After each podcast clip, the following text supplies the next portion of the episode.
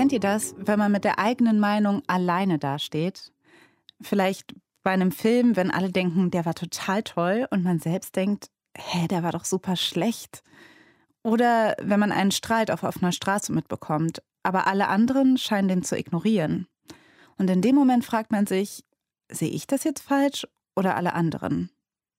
Und jetzt stellt euch mal vor, es geht nicht um einen Film oder einen Streit, sondern um das Leben des eigenen Kindes. Deutschlandfunk Nova 100 Stories mit Alice Husters. Heute geht es um Lisa. Die wohnt 2015 in Mörs. Das ist eine Stadt mit 100.000 Einwohnern im Ruhrgebiet. Lisa ist damals 27 Jahre alt und wohnt dort gemeinsam mit ihrem Mann Ramazan und ihrem zweijährigen Sohn Michael in einer Straße mit vielen Bäumen und diesen typischen ehemaligen Bergarbeiterhäusern. Und sie blättert oft in Modezeitschriften und geht gerne und viel shoppen. Ich bin halt früher auch nie irgendwie mal ungeschminkt aus dem Haus gegangen. Das lag jetzt wahrscheinlich auch mit daran, ich bin Friseurin und bei uns im Laden, wo ich früher gearbeitet habe, da gab es halt nicht, dass man da ungeschminkt hin oder ungestylt gekommen ist. Lisa schminkt sich also gern, zieht sich gut an, unterhält sich mit ihren Freundinnen auch viel über Mode und sie geben sich gegenseitig Tipps und unternehmen oft was miteinander, zum Beispiel Kaffee trinken oder auch abends zusammen auf Partys gehen. Ich war halt viel mit meinen Freundinnen feiern gewesen. Wir sind viel essen gegangen und der Michael war ja schon da. Und es war dann auch öfters so, dass der Ramazan dann am Wochenende auf den Michael aufgepasst hat und ich dann halt, ja, wollte halt Party machen, anstatt zu Hause zu sitzen und Mama zu sein. Anfang 2016 ist Lisa dann wieder schwanger. Ihr Sohn ist da fast drei Jahre alt und den Altersabstand hatten Lisa und ihr Mann genauso geplant. Es wird ein Mädchen und darüber freut sich Lisa sehr. Und sie bereitet sich auch gut auf die Geburt vor und geht zum Beispiel zum Schwangerschafts-Yoga. Ihr Bauch bleibt bei dieser Schwangerschaft zwar eher klein, aber alles verläuft ziemlich unkompliziert. Im August 2016 kommt Lisas Tochter dann zur Welt. Elisan heißt sie und die Geburt verläuft super entspannt. Elisan ist nur winzig, als sie zur Welt kommt. Sie wiegt 2600 Gramm und normal sind so 3500 Gramm. Ja, und dann habe ich da mein kleines Püppchen und das war so schön. Wenn ich wüsste, jede Geburt wird so werden, dann hätte ich noch zehn andere Kinder. ja, aber das ist wirklich so. Nele Rössler erzählt uns die heutige Geschichte. Nele, ich habe das zumindest noch nicht von so vielen gehört, dass sie sagen, die Geburt war schön. Also das ist ja total cool zu hören. Aber geht es denn auch nach der Geburt mit Elisan so entspannt weiter? Schon, also am Anfang ist das alles noch sehr ähnlich zu der Zeit nach der Geburt von Michael, also Lisas ersten Kind. Und auch, dass Elisan so klein ist, das macht Lisa jetzt erstmal gar nicht so viele Sorgen, weil sie war bei ihrer eigenen Geburt noch kleiner. Und die Ärztinnen im Krankenhaus haben ja auch gesagt, dass Elisan total gesund ist. Erst ein paar Wochen nach Elisans Geburt fällt Lisa dann auf, dass ihre Tochter den ganzen Tag schläft. Also sie muss sogar zum Trinken geweckt werden. Und Lisa merkt auch, dass der Kopf ihrer Tochter im Verhältnis zum restlichen Körper ziemlich groß ist. Hm, das klingt eher ungewöhnlich. Fängt Lisa dann an, sich Sorgen zu machen deswegen? Ja, und sie spricht deshalb auch mehrfach ihren Kinderarzt an. Aber der sagt nur, dass Elisan gesund ist und dass sie eben nur ein sehr kleines Kind ist. Und deshalb sehe ihr Kopf eben auch so groß aus.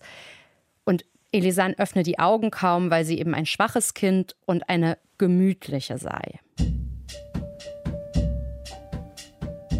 An einem kalten Morgen im November hat Lisa wieder einen Termin beim Kinderarzt für eine Standarduntersuchung. Elisan ist mittlerweile fast zwei Monate alt und Lisa will den Arzt wieder darauf ansprechen, dass der Kopf ihres Babys so groß ist und auch, dass Elisan sich so viel übergibt und fast nur schläft. In der Praxis erfährt Lisa dann, dass heute eine Vertretungsärztin da ist. Sie werden dann aufgerufen. Und das war eine ganz kleine mit einem Bob und einer ganz runden Brille. Ich sage immer Harry Potter Brille. Im Behandlungsraum erzählt Lisa dann drauf los. Ich habe ihr gesagt, ähm, dass mir das komisch mit Elisan vorkommt, dass sie sich kaum bewegt und nur am Schlafen ist und dass der Kopf halt so groß ist. Die Ärztin untersucht Elisan und äußert direkt eine Vermutung. Frau Akai, die Elisan, die hat einen Wasserkopf. Wir sollten jetzt schnell eine Einweisung machen und dann ins Krankenhaus. Und sie hat zu mir gesagt, bleiben Sie aber ruhig, jetzt machen Sie entspannt und nicht in Hektik ausbrechen. Die Ärztin sagt beim Abschied noch zu Lisa, dass sie Hydrocephalus, also diese Krankheit, nicht googeln soll. Lisa macht das dann auf die Schnelle natürlich trotzdem. Und was sie da liest, das, das macht ihr richtig Angst. Hirnschaden, dass durch Wasserdruck, durch zu viel Wasser, dass Hirnzellen absterben können. Die Kinder können dadurch schwer geistig behindert werden, bis bettlägerig und auch für Rollstuhl. Und dann kommen natürlich erstmal die ganzen Horrorszenarien im Kopf. Ne? Lisa fährt mit Elisa nach Duisburg ins Krankenhaus. Dort untersucht sie dann sofort ein junger Arzt. Der guckt sich Elisan an und sagt mir auch, dass da irgendwas nicht stimmt, dass er auch das sieht, was auf der Einweisung steht, Hydrocephalus. Und damit werden wir aufgenommen und gehen dann erstmal aufs Zimmer. Aber dann passiert erstmal nicht viel. Die Ärztinnen auf der Station sagen Lisa nämlich, dass sie sich gar nicht so sicher sind, dass Elisan wirklich einen Wasserkopf hat. Im Familienzimmer soll Lisa deshalb ihre Tochter erst einmal genau beobachten. Also sie soll zum Beispiel darauf achten, wie oft sich Elisan übergibt und ob ihre Augen flackern.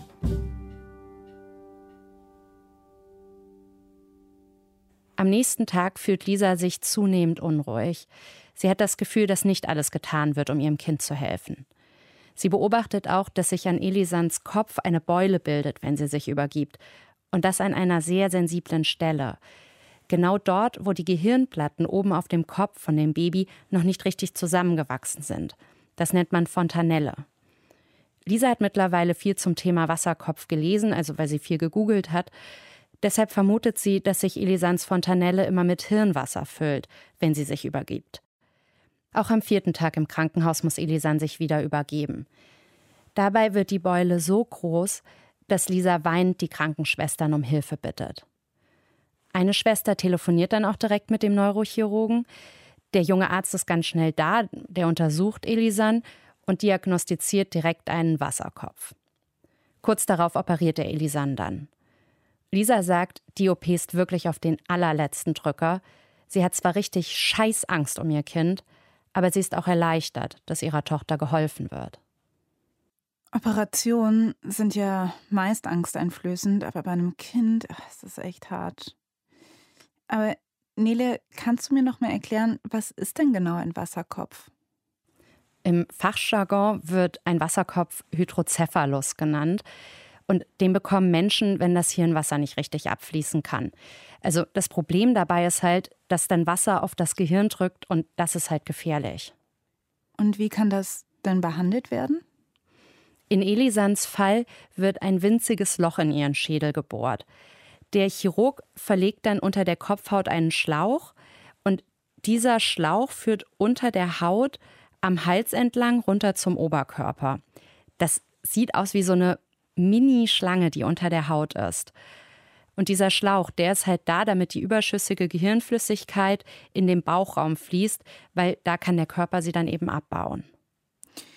Als Lisa zum ersten Mal Wasserkopf googelt, da liest ihr ziemlich schlimme Sachen muss es denn alles so kommen und kann so eine Operation sowas aufhalten? Also ein Wasserkopf, der hat immer ganz individuelle Auswirkungen. Die Ärztinnen vermuten zu dem Zeitpunkt damals, dass der Wasserkopf bei Elisan auch angeboren ist. Das Problem beim Googlen ist ja, da werden häufig Extremfälle gezeigt. Mhm.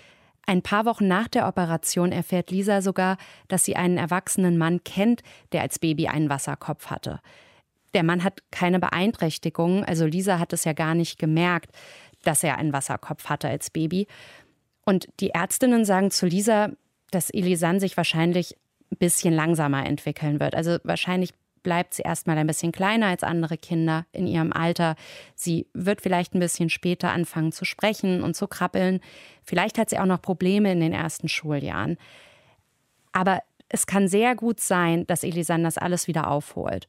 Und deshalb findet Lisa auch, dass das erstmal kein Grund ist, vom Schlimmsten auszugehen. Hm. Jetzt heißt es ja, dass Elisan wahrscheinlich später sprechen und laufen lernen wird als andere Kinder. Bekommt Lisa denn dafür Unterstützung? Ja, Lisa geht mit Elisan zu einer Frühförderstelle, weil ihre Tochter eben von Entwicklungsverzögerungen bedroht ist. Und da bekommt Elisan dann therapeutische Hilfe, wie zum Beispiel Physio- und Ergotherapie. In den kommenden Monaten nach der OP hat Elisan aber Probleme mit diesem Schlauch, durch den das Wasser aus ihrem Kopf abfließt. Zum Beispiel hat er immer wieder einen Knick, der behoben werden muss. Aber es sind nicht nur die Umstände um Elisans Wasserkopf, die Lisa und ihrer Familie Probleme bereiten. Elisan ist generell ein kränkliches Kind. Sie ist oft angeschlagen und besonders anfällig sind Elisans Nieren. Die erste Nierenbeckenentzündung hat sie schon mit anderthalb Jahren. Das merkt Lisa daran, dass Elisan dann sehr hoch Fieber bekommt, manchmal bis zu 42 Grad. Und auch die Windel bleibt trocken. Das heißt, Elisan pinkelt dann nicht. Bei der ersten Nierenbeckenentzündung verschreibt der Kinderarzt Elisan Antibiotikum. Ein paar Monate später hat sie dann die nächste Entzündung und ein paar Wochen später noch eine. Der Kinderarzt sagt Lisa, dass manche Kinder eben eine Veranlagung dafür haben. Für Lisa werden die Arztbesuche zur Routine. Alle zwei, drei Wochen Krankenhaus wegen Wasserkopf, Krankenhaus wegen Nieren. Ständig ist irgendwas mit Elisan. Und ständig bekommt Lisa zu hören, dass ihr Kind halt ein etwas schwaches Kind ist.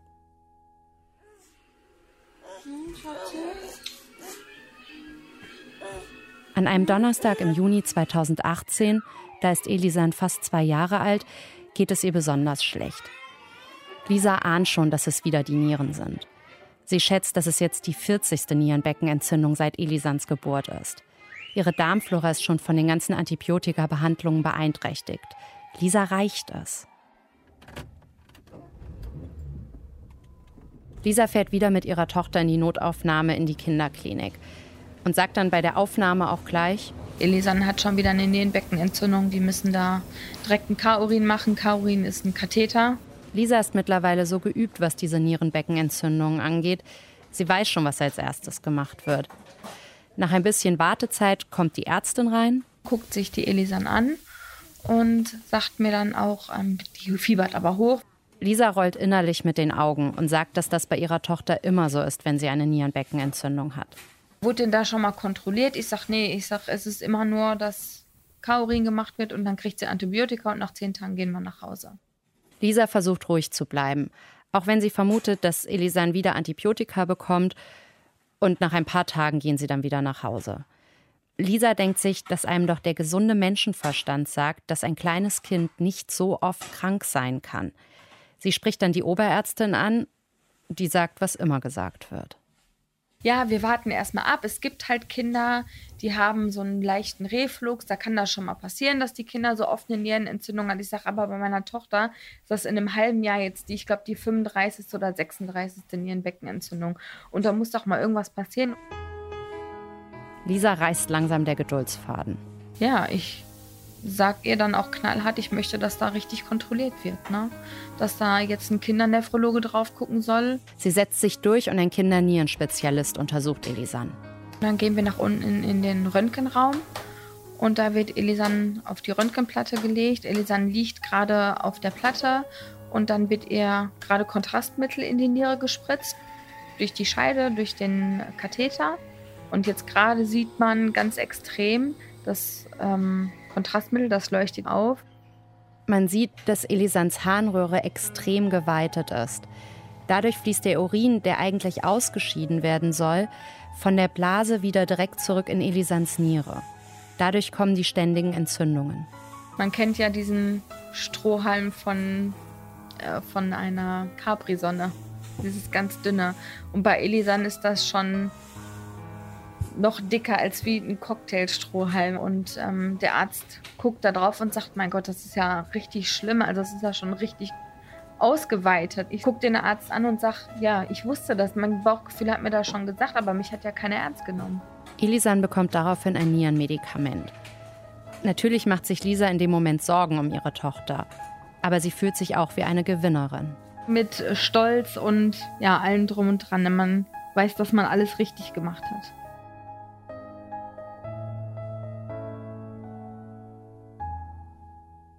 Ja, man merkt eben, wie abhängig man davon ist, wie ernst man genommen wird oder ob Ärztinnen auch mal darauf kommen, dass sie tatsächlich einen Ausnahmefall vor sich haben könnten.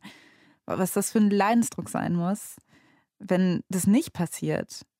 Aber andererseits gibt es ja bestimmt immer wieder Ärztinnen, die Lisa auch geholfen haben, oder? Stimmt, ja. Also dieser Neurochirurg zum Beispiel, der Elisans Wasserkopf operiert hat, den nennt Lisa sogar unseren lockigen Engel. Aber andere Arztbesuche hinterlassen bei Lisa eben das Gefühl, dass bei ihrem Kind nicht richtig hingeschaut wird. In den nächsten Wochen hat Lisa wieder ein bisschen Hoffnung, dass alles gut wird. Elisans Nieren werden besser behandelt, die Krankenhausbesuche werden weniger und alle können ein bisschen zur Ruhe kommen. Ein paar Wochen später ist Lisas fünfjähriger Sohn Michael gerade bei seiner Oma. Die wohnt in dem ehemaligen Bergarbeiterhaus gegenüber von Lisa. Lisas Mann ist an der Arbeit und Lisa sitzt mit Elisanne auf der großen grauen Couch im Wohnzimmer. Und das ist schon irgendwie komisch, weil Elisanne die ganze Zeit irgendwie hin und her läuft. Man kann ihr nichts recht machen. Elisanne benimmt sich merkwürdig. Sie weint und sie wimmert auch und das Ganze kippt immer wieder ins Schreien. Dabei zieht sie sich selbst an ihren blonden Haaren und Lisa merkt, dass sie Elisan immer weniger erreicht, also weder verbal noch körperlich. Dann fängt Elisan sich ganz extrem an, gegen den Kopf zu schlagen und fängt auch an, sich zu beißen. Und dann ist das so, dann kommt Elisan einfach auf mich zugerannt und fängt an, mich zu schlagen. Lisa kann ihre Tochter nicht beruhigen. Elisan steigert sich immer weiter in den Wutanfall rein. Dann ist das so, dass Elisan sich auf den Boden legt und den Kopf ganz fest auf den Boden hämmert. Guck mal, die Elisan ist die ganze Zeit nur am Schreien, weil du müde bist. Doch, guck mal deine Augen, du bist ganz müde. Die Situation bleibt noch eine Weile so, bis Elisan irgendwann völlig erschöpft einschläft. Lisa kennt Wutanfälle. Sie hat ja schon einen größeren Sohn und der hat sich während seiner Trotzphasen auch mal auf den Boden geworfen und da dann mit den Beinen gestrampelt. Lisa weiß aber intuitiv, dass das mit Elisanne anders ist. In den kommenden Monaten nehmen diese Wutanfälle auch zu. Es passiert dann öfter, dass Elisanne nicht nur sich selbst, sondern auch Lisa wehtut. An manchen Tagen ist das so schlimm, dass sie ihren Kopf gegen Lisas Gesicht wirft. Dabei brät sie Lisas Jochbein und auch Lisas Lippe platzt mal auf und blutet. Es geht halt sogar so weit, dass Lisa eine Zahnecke rausbricht. Richtig schlimm ist es für Lisa, wenn Elisan sich selbst gegenüber aggressiv wird. Sie reißt sich dann selbst die Haare oder die Zehen und Fingernägel raus. Und das bekommt auch Lisas Sohn Michael mit. Das ist dann oft auch so, dass Michael ähm, weinend den Raum verlässt und sich dann auch schon mal im Zimmer einsperrt, im Kinderzimmer und dann auch selbst nach oben geht und weint, weil ihn das so verletzt, ne, seine Schwester so zu sehen. Lisas Freundin und auch ihre Familie, die bekommen das natürlich mit. Sie vermuten aber, dass die Wutanfälle durch die vielen Krankenhausaufenthalte und durch die vielen Schmerzen kommen, die Elisan schon durchlitten hat. Das macht für Lisa auch Sinn, weil sie sagt, Elisan hat eigentlich die Hälfte ihres Lebens im Krankenhaus verbracht. In den Gesprächen mit Pädagogen kommen dann noch andere Vermutungen hinzu. Also zum Beispiel, dass Elisan eigentlich nur Lisa schlägt, das könnte daran liegen, dass Lisa im Krankenhaus immer mit dabei war. Also das heißt, dass Elisan wahrscheinlich Lisa mit den Schmerzen in Verbindung bringt. Außerdem hat Elisan ja auch noch einen Wasserkopf und deshalb wundert es jetzt auch niemanden, dass sie mit zweieinhalb Jahren noch immer sehr klein ist für ihr Alter und dass sie auch immer noch nicht richtig läuft und spricht. Also die Familie versucht trotzdem ein relativ normales Leben zu führen. Also trotz der vielen Erkrankungen von Elisan, trotz der Probleme mit den Wutanfällen, die das Leben natürlich auch stark beeinträchtigt. Und deshalb fährt Lisa zusammen mit ihrer Familie im Frühling 2019 für ein Wochenende in einen Centerpark in die Niederlande. Die Familie möchte da ein bisschen Zeit miteinander verbringen, aber es wollen sich auch alle ein bisschen entspannen. Und es ist nicht nur so, dass Lisas Ehemann und ihr Sohn und ihre Tochter dabei sind, sondern auch ihr Bruder und ihre Schwägerin und auch ihre Eltern kommen mit. Am zweiten Abend geht es Elisanne wieder richtig schlecht. Sie hat sehr, sehr hoch Fieber. Wenn das passiert, dann kommen auch oft Fieberkrämpfe. Die können schnell gefährlich werden. Lisa hat deshalb ein ungutes Gefühl und bittet ihren Mann, wieder nach Hause zu fahren. Lisa und Ramazan fahren dann auch mit ihrer Tochter zurück nach Mörs und Michael bleibt mit den Großeltern noch weiter in den Niederlanden. Zurück in Mörs legen sich Lisa, Ramazan und Elisan zusammen ins Bett. Es ist eine unruhige Nacht. Lisa schläft auch immer schlecht, wenn sowas passiert. Sie beobachtet Elisan dann auch mit geschlossenen Augen und deshalb schläft sie einfach sehr schlecht. Früh am Morgen ist Lisa dann aber doch so müde, dass sie endlich richtig einschläft und Elisan liegt schlafend neben ihr. Ihr Mann Ramazan ist gerade in der Küche und kocht Kaffee, als Lisa plötzlich aufwacht. Elisan liegt neben mir und reißt die Augen extrem auf und kriegt auf einmal blaue Lippen und ähm, es kommt einfach gar kein Ton aus ihrem Mund raus. Lisa verfällt in Panik. Sie hebt ihre Tochter hoch und pustet sie an, um ihren Atemreflex zu aktivieren. Aber ich merke, dass da nichts kommt und schrei so laut ich kann, schrei ich nach Ramazan und ähm, ja, sag, die Elisan stirbt gerade, ich, ich krieg die nicht mehr ans Atmen, da geht nichts mehr. Ramazan rennt aus der Küche, nimmt seine Tochter auf den Arm, klopft auf ihr rum, schüttelt sie, ruft laut ihren Namen und pustet sie weiter an. Man sieht ihr selbst in den Augen an, dass sie total Todesangst hat. Sie hat total Panik. Elisan hat einen Fieberkrampf, deshalb bekommt sie keine Luft.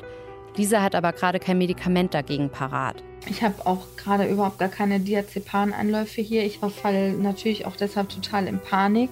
Lisa schreit und weint. Ich habe gesagt, ruf sofort den Notarzt an. Ich weiß nicht, was sie machen, sonst stirbt die jetzt gleich hier. Ramazan bleibt ruhiger. Nach ungefähr anderthalb bis zwei Minuten holt Elisan dann von alleine wieder Luft. Lisas Tochter atmet wieder. Die Familie fährt dann nach Duisburg in die Notaufnahme, also wieder ins Krankenhaus. Und da sagen die Ärztinnen dann, dass Elisans Fieberkrampf wahrscheinlich dadurch gekommen ist, dass Elisans Nieren wieder stark entzündet waren. Elisan bekommt dann wieder ein Medikament dagegen. Aber Lisa geht es nach diesem Vorfall psychisch richtig schlecht. Mehr als zwei Jahre hat sie das ja alles innerlich mitgetragen. Also Elisan war ja immer irgendwie krank. Sie war entweder im Krankenhaus oder eine Operation stand bevor. Und Lisa hatte eben ständig Angst um ihre Tochter. Sie war auch immer bemüht, die Hoffnung nicht zu verlieren. Und jetzt merkt sie einfach, sie kann nicht mehr. Also dieser Moment, diese Todesangst in Elisans Augen, das nimmt Lisa richtig doll mit. Und in den kommenden Wochen zieht sie sich deshalb auch irgendwie zurück. Also sie weint ganz viel, sie sitzt häufig auf der Couch und macht da einfach gar nichts. Auch ihren Ehemann Ramazan, den lässt sie nicht mehr richtig an ihrer Gefühlswelt teilhaben und mit ihren Freundinnen redet Lisa auch nicht mehr wirklich. Lisas Mutter, die wohnt ja direkt gegenüber von Lisa, also nur auf der anderen Straßenseite, die bekommt das natürlich auch alles mit. Man sieht, dass sie eigentlich kurz davor war, daran auch zu zerbrechen. Ich sag, du musst dir von außerhalb Hilfe holen, weil sonst das funktioniert nicht. Lisa beherzigt diesen Rat und geht zu einer Psychologin. Die diagnostiziert ihr eine posttraumatische Belastungsstörung. Das ist für die ganze Familie eine extrem anstrengende Zeit. Aber dann kommen auch noch die Nächte dazu.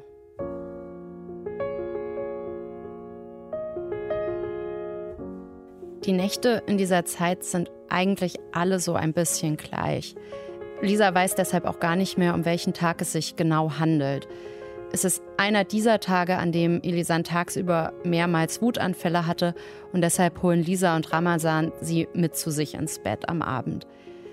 Es ist dann so gegen halb elf und da fängt es dann wieder an. Also Elisan fängt an, Schreianfälle zu bekommen und wird auch wieder wütend, auch sich selbst gegenüber wird sie aggressiv. Wir versuchen uns irgendwie abzuwechseln, dass ich mal für zehn Minuten die Augen zumachen kann, dann Ramazan. Aber nichts funktioniert. Elisan beruhigt sich einfach nicht. Ramazan und ich, wir sind uns auch die ganze Zeit am Ankeifen, weil die Nerven einfach blank liegen. Ne? So dass ich sage, ich kann einfach gerade nicht mehr. Ich so, der Ramazan soll jetzt mal gucken. Ich sag zu ihm, kannst du mal bitte eben auf Elisan gucken? Ich brauche jetzt einfach mal fünf Minuten Ruhe. Ich muss jetzt mal an der frischen Luft, weil ich es einfach nicht mehr aushalten kann. Lisa geht dann vor die Tür in den Garten und da zündet sie sich erstmal eine Zigarette an. Mein Gedanke ist einfach, warum schläft dieses Kind einfach nicht? Leg dich hin, mach die Augen zu und schlaf, ne? In ihrem Kopf schwirren so viele Gedanken herum und die bekommt sie nicht mehr richtig sortiert. Sie hat einfach das Gefühl, dass die Probleme mit Elisan kein Ende nehmen. Immer kommt irgendwas Neues dazu und alles, was die Ärztinnen ihr sagen, ist, Elisan ist halt so. Ich weiß einfach auch nicht, warum es so ist. Lisa denkt mittlerweile, dass Elisan sie nicht mag, dass ihre Tochter sie vielleicht sogar hasst, weil Elisan schlägt Lisa ja auch. Als Lisa so dasteht, also mit der Zigarette vorm Haus, da kommt ihr ein Gedanke und für den schämt sie sich fast. Warum haben genau wir dieses Kind gekriegt und warum müssen wir das alles aushalten? Ne? Sie geht dann wieder zurück ins Haus. Mittlerweile ist es 4 Uhr morgens. Elisan ist immer noch hellwach und sie schreit immer noch.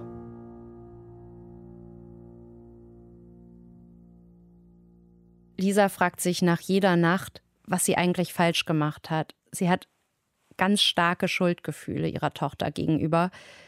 Und das zeigt sich auch dadurch, dass sie Elisan zum Beispiel nicht so in den Arm nehmen kann wie ihren Sohn. Ich glaube, das war auch so ein bisschen die, ja, die Angst, so ja, geschlagen zu werden, ne? Von ihr gebissen zu werden, weil man so viel gibt, aber man kriegt halt nichts zurück. Die nächtlichen Wutanfälle werden immer schlimmer. Und deshalb beginnt Lisa sie zu filmen und zeigt sie ihrer Heilpädagogin bei der Frühförderstelle. Also diese Frühförderstelle, wo Lisa immer noch mit Elisanne wegen des Wasserkopfs hingeht. Die Heilpädagogin findet schließlich, dass Elisanne außergewöhnlich aggressiv ist. Sie zieht deshalb auch eine Ärztin hinzu und die will dann, dass eine Genomanalyse gemacht wird. Und das nicht nur wegen der Wutanfälle. Denn Elisande fällt äußerlich nicht so dolle auf. Also sie ist immer noch viel kleiner als Kinder in ihrem Alter und sie ist auch zierlicher. Und ihr Gesicht sieht ja kindlicher und jünger aus. Der Kinderärztin in der Frühförderstelle fällt aber auch auf, dass wenn man ganz, ganz genau hinschaut, dass man dann sieht, dass Elisans Augen und auch ihre Finger verhältnismäßig klein sind. Und deshalb kümmert sich die Ärztin dann um einen Termin in der Humangenetik in der Uniklinik in Münster. Nele, kannst du mir noch mal erklären, was jetzt genau in Münster gemacht wird? In Münster wird Elisan Blut abgenommen und mit dieser Blutprobe wollen die Ärztinnen dann eben die Genomanalyse durchführen. Und so wollen sie herausfinden, ob Elisan vielleicht eine Krankheit hat, die in ihren Genen liegt. Also die Forschenden in Münster erklären Lisa, dass so eine Genomanalyse so abläuft wie eine Bestandsaufnahme in einer Bibliothek. Also man schaut erst, ob alle Bücher da sind. Wenn alle Bücher da sind, dann schaut man, ob die Bücher alle Kapitel haben. Man kann das auch noch detaillierter machen und zum Beispiel gucken, ob alle Wörter da sind. Das scheint ja ein aufwendiges Verfahren zu sein, so eine Genomanalyse. Dauert es dann auch ewig, bis sowas fertiggestellt ist? Das kann sehr, sehr lange dauern, also manchmal mehrere Monate.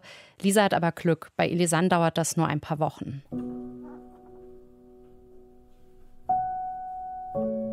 Im Juli 2019, da ist Elisan fast drei Jahre alt, bekommt Lisa einen Anruf. Es gibt eine Diagnose. Sie muss dafür zur Uniklinik in Münster fahren. Es ist ein richtig heißer Julitag, als Lisa sich ins Auto setzt. Sie ist aufgeregt. An der Uniklinik läuft sie einen langen Gang durch, bis sie die Humangenetik erreicht. Es dauert nicht lange, bevor sie aufgerufen wird. Und da sitzt auch schon der Professor und noch eine andere Ärztin sitzt neben ihm. Mhm. Genau, und er sagt mir, ähm, setzen Sie sich mal hin. Dann fragt der Professor, ob sie bereit ist. Und Lisa sagt ja. Und der Professor erklärt Lisa dann, was sie herausgefunden haben. Dass bei der Elisan am 17. Chromosom ein kleines Ärmchen fehlt. Und dadurch fehlt der Elisan 54 Gene. Dieser winzige Gendefekt, der hat auch einen Namen, erklärt der Professor. Elisan hat das Smith-Magenis-Syndrom, kurz SMS. Lisa werden die typischen Merkmale dieser Krankheit aufgelistet. Die Kinder schlafen nicht richtig, weil sie ein Schlafhormon nicht zum richtigen Zeitpunkt produzieren. Sie haben auch starke Wutanfälle und sie schlagen sich selbst. Die Kinder schlagen auch andere Leute, bevorzugt halt die Mutter oder der Vater, die Bezugsperson, die mit ihr am engsten zusammen sind. Lisa hört das und erkennt ihre Tochter in jeder Beschreibung wieder. Dann kommt der entscheidende Satz. Menschen mit SMS sind geistig schwer behindert. Als der Professor das sagt, taucht in Lisas Kopf ein ganz einfaches, aber symbolisches Bild auf. Es ist so, so die Wunschvorstellung, man sieht sein Kind in einem weißen Kleid und man kriegt Enkelkinder von seiner Tochter und das ist erstmal so das, was irgendwie gerade so platzt. Lisa fängt an zu weinen. Sie schämt sich für diesen Gedanken. Der Professor spricht weiter. Und je älter die Kinder werden, desto schwerer geistig behindert werden die Kinder, weil einfach dann auch die Schere größer ist. Lisa erfährt, dass Elisans Impulskontrolle nicht richtig funktioniert. Daher kommen diese starken Wutanfälle. Auch Elisans extrem hohes Fieber und der Wasserkopf sind typisch für Menschen mit SMS. Nach anderthalb Stunden ist das Gespräch zu Ende. Lisa ist durcheinander, aber sie ist auch erleichtert, denn sie weiß jetzt, dass sie mich halt nicht hasst und dass sie mich nicht schlägt, weil sie mich hasst, sondern sie kann einfach nichts dafür. Ne? Und das ist für mich gerade erstmal so total erleichternd.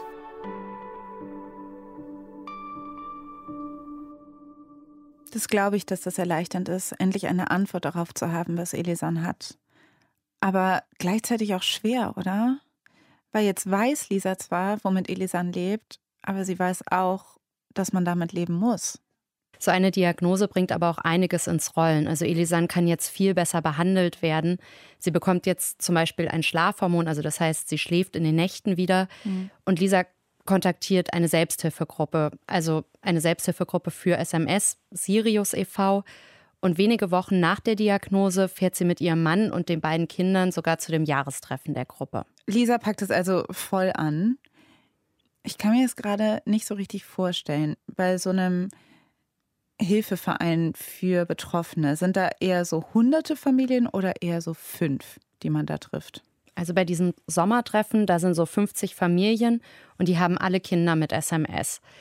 Die sind aber auch teilweise schon älter. Also das heißt, Lisa sieht da direkt ältere Kinder, aber auch junge Erwachsene mit der Krankheit. Und dadurch bekommt sie unmittelbar eine Vorstellung, wie diese Menschen leben. Zwei junge Frauen erzählen Lisa zum Beispiel, dass sie jetzt in einem Wohnheim leben. Die eine wohnt da mit ihrer besten Freundin zusammen und die andere ist gerade verliebt und total glücklich. Und Lisa kann sich das mittlerweile auch vorstellen, also dass Elisan irgendwann in einem Wohnheim für Menschen mit Behinderung leben wird. Diese Diagnose ist ja jetzt bald zwei Jahre her. Elisan wird dieses Jahr fünf. Wie geht's denn Lisa und auch Elisan heute?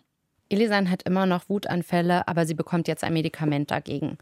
Sie ist auch immer noch häufig krank und ihr stehen noch viele Operationen bevor. Das heißt, Lisa muss weiter für ihre Tochter kämpfen. Sie sagt aber, sie ist mittlerweile im Krankenhaus oft so eine richtige Ruhrpottfrau. Das heißt, wenn Elisa nicht so untersucht wird, wie Lisa das will, dann wird Lisa halt laut.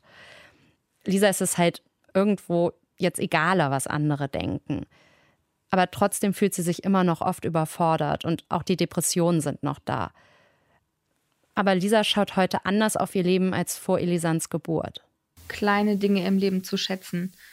Ähm, wie wichtig eigentlich Familie ist und wie wichtig es ist, die ja, richtigen Freunde um sich herum zu haben.